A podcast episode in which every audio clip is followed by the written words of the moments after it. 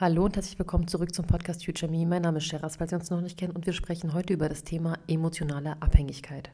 Ich bin mir ziemlich sicher, die eine oder andere fragt sich an dieser Stelle, was hat das Thema mit einem Business-Podcast zu tun, beziehungsweise inwiefern ist das Ganze relevant für mich, wenn ich doch eigentlich in beruflicher Hinsicht erfolgreich werden möchte. Ich erkläre es euch ganz simpel. Wenn wir unsere Aufmerksamkeit, unsere Energie auf die falschen Dinge lenken, fehlt uns diese Energie, um unsere Ziele voranzubringen. Gerade deshalb ist es so wichtig zu verstehen, wann bin ich emotional abhängig von einer Person und wann ist es wirklich nur Liebe oder Zuneigung, die ich für einen Menschen empfinde. Und hier möchte ich euch ein paar Tipps geben, woran ihr erkennen könnt, dass ihr vielleicht selber in einer emotionalen Abhängigkeit steckt, was das Ganze für Folgen hat, wie sich das anfühlt und wie ihr da wieder rauskommt. Let's go. Also zunächst einmal, wo liegt überhaupt der Unterschied zwischen Liebe und emotionaler Abhängigkeit? Ich stelle meinen Teilnehmern in meinen Kursen oder in meinen Mentorings oder Coachings immer folgende Frage. Wie definierst du für dich Liebe? Was bedeutet, dass meine Teilnehmer immer eigentlich zunächst eine Lebensanalyse von sich machen. Und da besprechen wir die verschiedenen Bereiche, unter anderem natürlich auch den Bereich Partnerschaft und Beziehung. Und da gibt es zum Beispiel die Frage, was erwarte ich von mir selbst in einer Beziehung? Was erwarte ich von meinem Partner? Wie sieht für mich die ideale Beziehung aus? Das sind Fragen, die könnt ihr euch auch selbst stellen. Natürlich habt ihr da nicht mich als Expertise, dass ich da sitze und das Ganze ein bisschen beobachten kann aus der Vogelperspektive, weil es ist häufig so, dass wenn wir das selbst bei uns durchführen, wir dazu neigen, die Dinge so ein bisschen zu beschönigen, während eine außenstehende Person, zu der ihr keine bestimmte emotionale Bindung habt, natürlich ehrlicher mit euch sein kann. Das ist halt der Vorteil bei einem Coaching. Jedenfalls ist es so, dass man da anhand der Antworten schon sehr gut erkennen kann, gibt es vielleicht falsche Glaubenssätze beim Thema Liebe und Beziehung. Denn es kann sein, dass unter Umständen du der Meinung bist, dass du dich für einen Menschen aufopfern solltest, wenn du diesen Menschen liebst. Dass das einer deiner Glaubenssätze ist, dass du für dich so Liebe kennengelernt hast. Ein Beispiel dafür ist die klassische mütterliche Liebe, ähm, die die Mutter zum Kind hat, dass sie wirklich auch dann weitermacht, wenn sie nicht mehr kann, dass sie sich aufopfert für ihre Kinder. Und ich finde in der Konstellation, weil die Kinder natürlich von der Mutter abhängig sind, macht es irgendwo Sinn, dass eine Mutter sehr aufopferungsbereit sind. Das, da ist wieder so ein bisschen eher das Thema feminine Energie. Wenn ihr wollt, mache ich da auch gerne nochmal eine Folge zu. Aber in einer Partnerschaft oder generell, was einen selbst betrifft, wenn man immer dazu neigt, diese Rolle einzunehmen in zwischenmenschlichen Beziehungen, bedeutet das im Umkehrschluss, dass man die eigenen Bedürfnisse immer vernachlässigt zum Wohl anderer. Und das kann unter Umständen dazu führen, dass man sich deshalb schneller an Menschen bindet, weil man süchtig nach diesem Gefühl wird, was diese andere Person einem gibt. Im Prinzip ist emotionale Abhängigkeit nichts anderes als der Begriff dafür, dass deine Gefühlslage, dein Wohlbefinden, dein eigener Wert, den du dir selber gibst, immer abhängig von außen ist. Wir werden mal mit einem Beispiel arbeiten, um das Ganze zu verdeutlichen. Wir nehmen heute mal Jessica. Jessica ist 18 Jahre alt und ähm, kommt aus einer Familie, wo es emotionsmäßig immer sehr geladen war. Das heißt, Mama und Papa haben sich viel gestritten, es war generell häufig laut, aber man hat sich auch sehr geliebt. Es war wie eine Achterbahnfahrt zu Hause. Jessica hat gelernt, dass sie Liebe und Anerkennung bekommt, wenn sie auf eine ganz bestimmte Art und Weise funktioniert. Was bedeutet, sie lernt irgendwann einen Mann kennen und ähm, verliebt sich in diesen Mann. Dieser Mann ist mal total aufmerksam, mal weniger aufmerksam, aber für Jessica ist es extrem wichtig, dass sie diese Aufmerksamkeit dieses Menschen bekommt, denn sie selber kann sich das Gefühl von wertvoll sein nicht geben. Sie selber empfindet sich nicht als wertvoll. Dementsprechend kann sie das Gefühl von ich bin wertvoll nur durch ihren Partner bekommen, indem er ihr zeigt, wow, du bist wundervoll als Frau. Erst dann hat sie das Gefühl, dass sie wertvoll ist. Solange er ihr dieses Gefühl nicht gibt, fühlt sie sich auch nicht wertvoll. Moral von der Geschichte, Jessica kann sich ein bestimmtes Gefühl nicht selbst geben und das ist das Gefühl von wertvoll sein. Es kann auch beispielsweise das Gefühl von geliebt werden sein oder anderen Dingen oder wichtig sein. Wann immer ihr euch selber ein Gefühl nicht geben könnt, also wann ihr zum Beispiel das Gefühl habt, ihr seid als Frau nicht gut genug, dass das einer eurer Glaubenssätze ist, dann sucht ihr genau das im Außen. Das bedeutet, diese innere Leere, die man hat, dieses Ich fühle mich unvollständig und ich suche das im Außen, dass eine Person mir das gibt, dieses Gefühl, dass ich wertvoll bin, dass ich gut genug bin, dass ich geliebt werde. Wenn immer man das braucht, um sich erfüllt zu fühlen, neigt man dazu, emotional abhängig zu werden. Warum?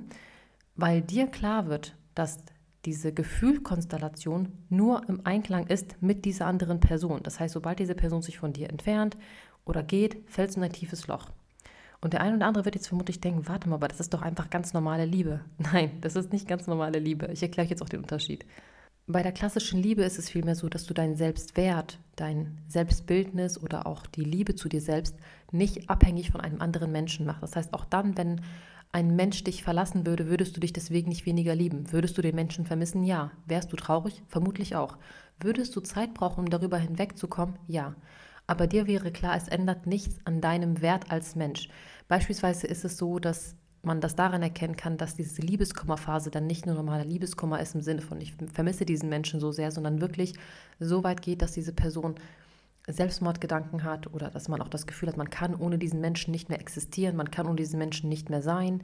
Ähm, man hat das Gefühl, es wird einem die eigene Existenz gestohlen damit. Und dann weiß man, man hat seine Existenz auf der Grundlage aufgebaut, dass ein anderer Mensch immer verfügbar war. Und das ist klassische emotionale Abhängigkeit. Wir bleiben mal bei dem Beispiel von Jessica. Warum ist das ihr überhaupt passiert? Also wieso neigt sie dazu, emotional abhängig zu werden? Meistens neigen Menschen dazu, in eine emotionale Abhängigkeit zu geraten, die selber eine etwas komplizierte Beziehung zum Thema Liebe und Zuneigung hatten. Das bedeutet, dass wenn sie zum Beispiel eine komplizierte Bindung zu ihren Eltern, zu ihren Geschwistern oder ähnliches hatten oder vielleicht auch beobachtet haben, dass Mama und Papa viel streiten, aber dann auch sich sehr intensiv lieben können, dass sie genau diese Achterbahnfahrt von Gefühlen mit dem Thema Liebe verbinden. Und das suchen sie dann auch unterbewusst. Das ist wirklich nichts, was Menschen bewusst machen. Genau diese Art der Liebe, weil das für sie nach Heimat sich anfühlt, das war das, was sie aus ihrer Kindheit kannten, suchen sie dann später selber in einer Beziehung. Und das führt dazu, dass sie dann häufig in sehr dynamischen Beziehungen sind, die viel Auf und Abs haben. Und jeder von euch weiß, der narzisstische Kreislauf beispielsweise, bei Narzissten ist ja auch so, dass man ein ganz intensives Auf und Ab der Gefühle hat. Was bewirkt das Ganze denn im Menschen? Das bedeutet, auf der einen Seite ist dein Stresslevel immer sehr hoch und damit auch dein Cortisolspiegel. Du hast dann irgendwie solche Gefühlsausbrüche, wo du total im Tief bist und der einzige Mensch, der dich aus diesem Tief rausholen kann, ist die Person, die, mit der du in der toxischen Bindung steckst. Das heißt, die Person kommt dann und baut dich wieder auf und dann lacht ihr, umarmt euch, versöhnt euch und die Gefühlslage geht wieder hoch. Oxytocin wird ausgeschüttet. Was bewirkt das Ganze? Dein Körper verbindet mit diesem Menschen, dieser Mensch hat mich wieder rausgeholt. Das bedeutet, du verbindest das Gefühl von geliebt werden, von Glück, von Glückseligkeit immer mit diesem Menschen und dementsprechend neigst du dann auch zu schneller emotional abhängig zu werden. Was kann Jessica denn nun tun, um aus diesem Kreislauf auszubrechen? Jessica sollte sich in erster Linie um sich selbst kümmern. Was bedeutet das, wenn man anfängt, an sich zu arbeiten?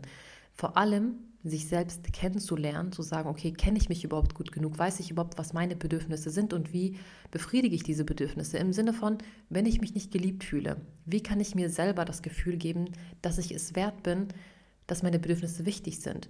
Und ihr glaubt gar nicht, wie sehr zum Beispiel die feminine Energie mit den Bedürfnissen zusammenhängt und mit ähm, dem Selbstbild, was wir von uns haben.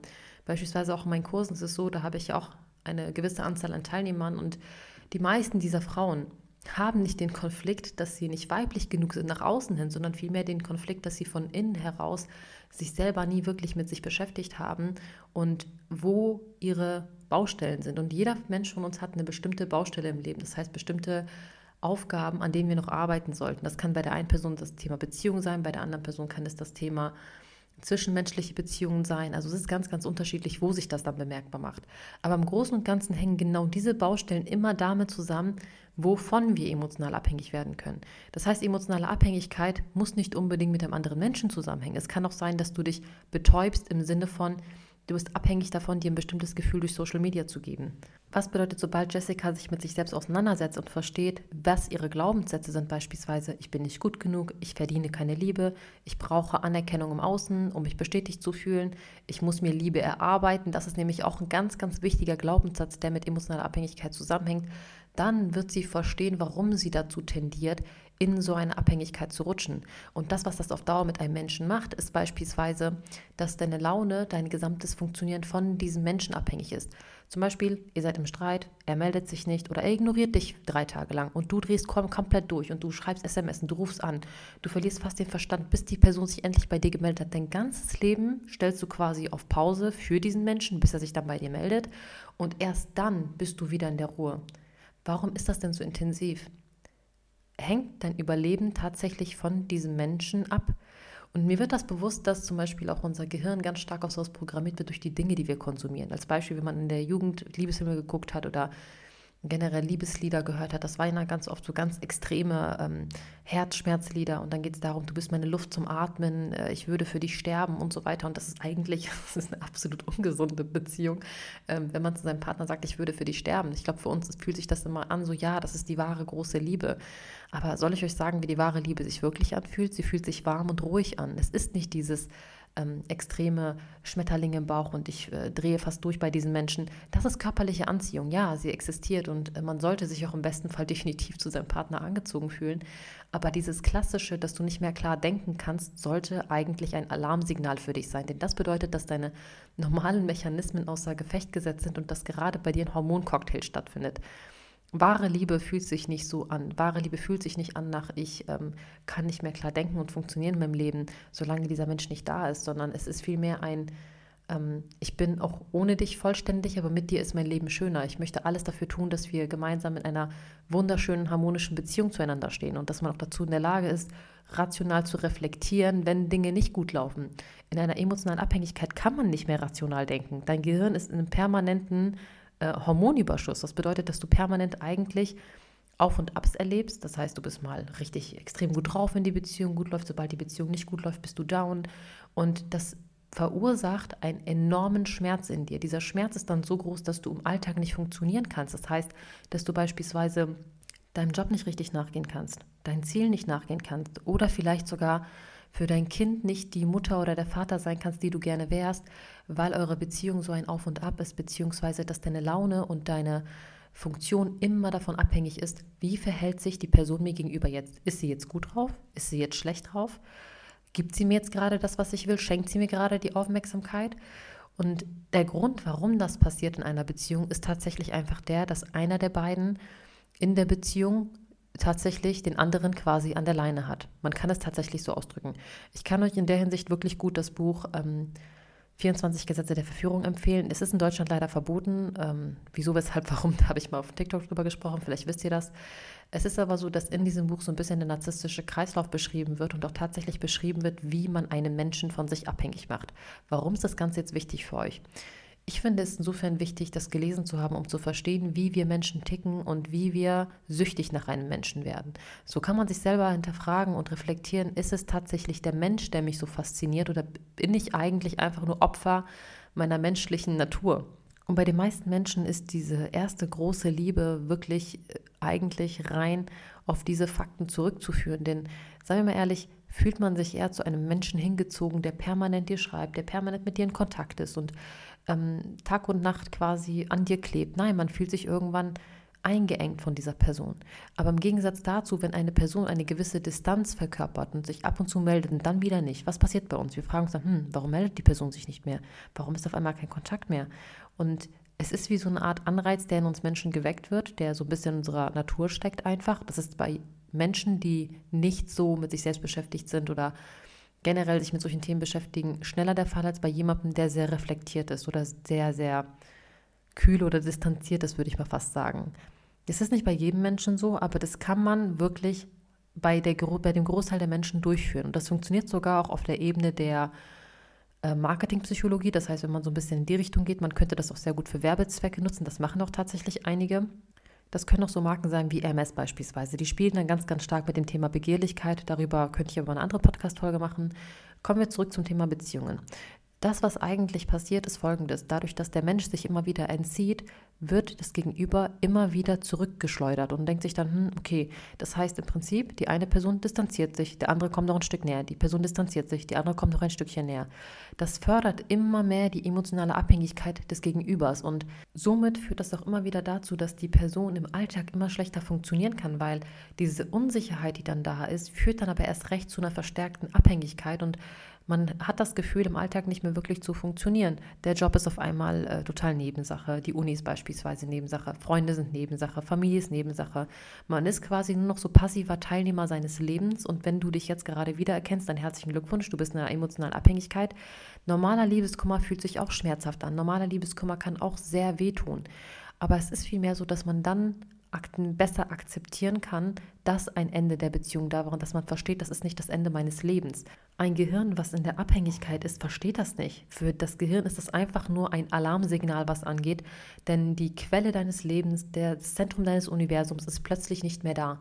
Das heißt, für dich bedeutet das Ende der Beziehung zeitgleich, dass du sterben wirst. So ungefähr fühlt sich das an wohingegen es für einen normalen Menschen, das klingt jetzt ein bisschen gemein, Menschen, der wirklich nicht in der Abhängigkeit ist, dass dieser Mensch reflektiert versteht, nicht mal ein Säugling ist in der heutigen Welt abhängig von seiner Mutter. Denn seien wir mal ehrlich, durch Babynahrung und so weiter würde ein Säugling auch ohne die Mutter überleben. In der Natur war das nicht so. Das heißt, welche Mechanismen werden da eigentlich ausgelöst bei uns? Das sind genau die Mechanismen, die eigentlich für dein Überleben zuständig sind in deinem neugeborenen Zustand.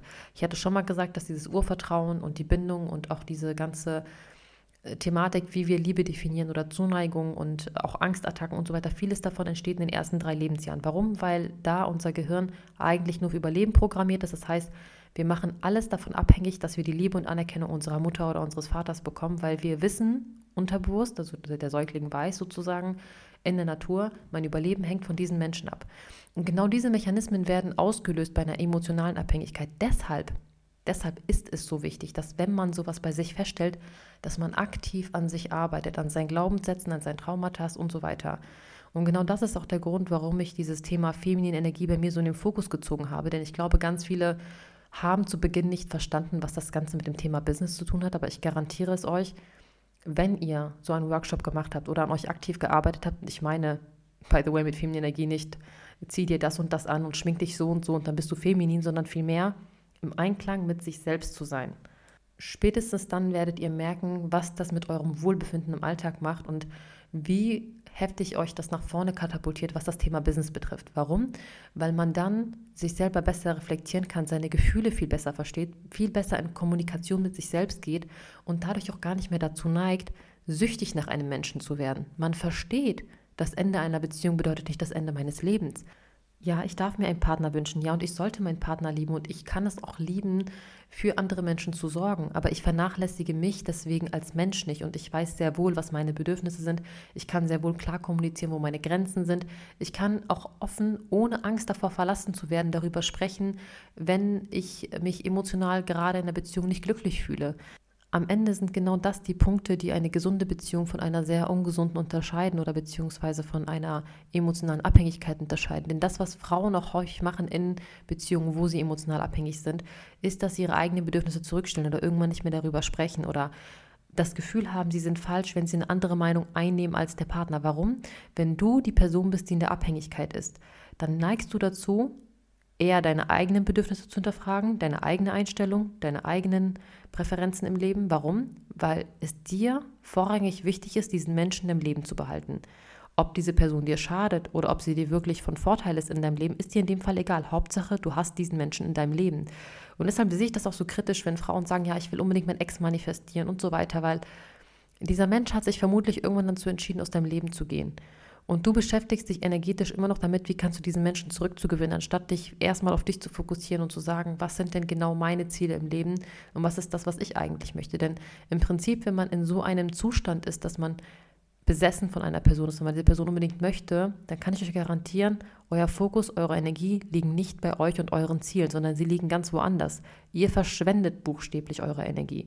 Wenn man das einmal verstanden hat, wie sowas zustande kommt und wie sehr das einen beeinträchtigt, glaubt mir, ihr werdet alles dafür tun, um nicht wieder dahin zu kommen. Ihr werdet alles dafür tun, um endlich eine gesunde Beziehung zu euch selbst zu haben, weil dies vorrangig wichtig. Menschen, die zum Beispiel nicht dazu neigen, emotional abhängig zu werden, die haben eine sehr gesunde Beziehung zu sich selbst. Und genau so einen Partner ziehen sie auch an, der selber eine sehr gesunde Beziehung zu sich selbst hat.